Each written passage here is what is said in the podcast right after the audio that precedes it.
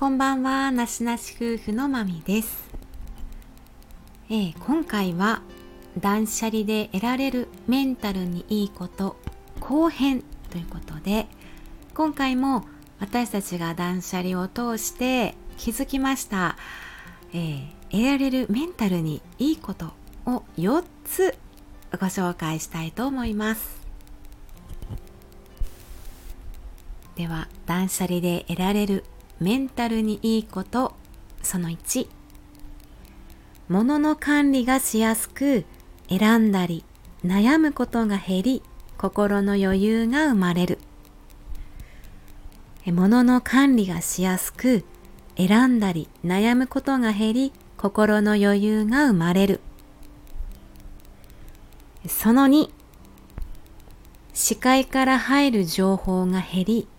ライフスタイルが整理されることでストレスが軽減される。視界から入る情報が減り、ストレスタライフスタイルが整理されることでストレスが軽減される。はい、その3。物の価値が測れるようになり、感性や感覚を取り戻せる。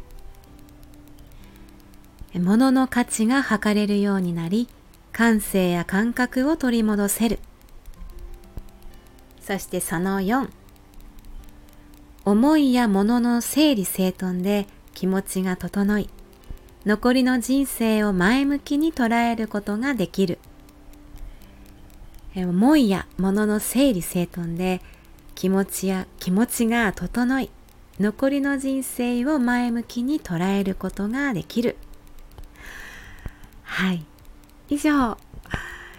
断捨離で得られるメンタルにいいこと後編、後編の4つをご紹介させていただきました。えー、まあ、狭い我が家ですけども、それでも不要なものって本当にたくさんあって、個人的にもマミの身の回りのもの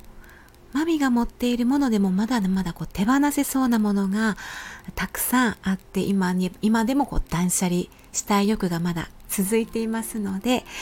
ちょっと引き続き断捨離をしていこうと思っています。まあ、本当にこういうものが減らない理由っていうのが、まあ、長い間こう大事にしまっているものなんかなと思うんですけどいつか使うかもいつか使うかもって思っているので取っておくみたいな。まだ使えるし取っておくとか。で使え使い切れない感じ。その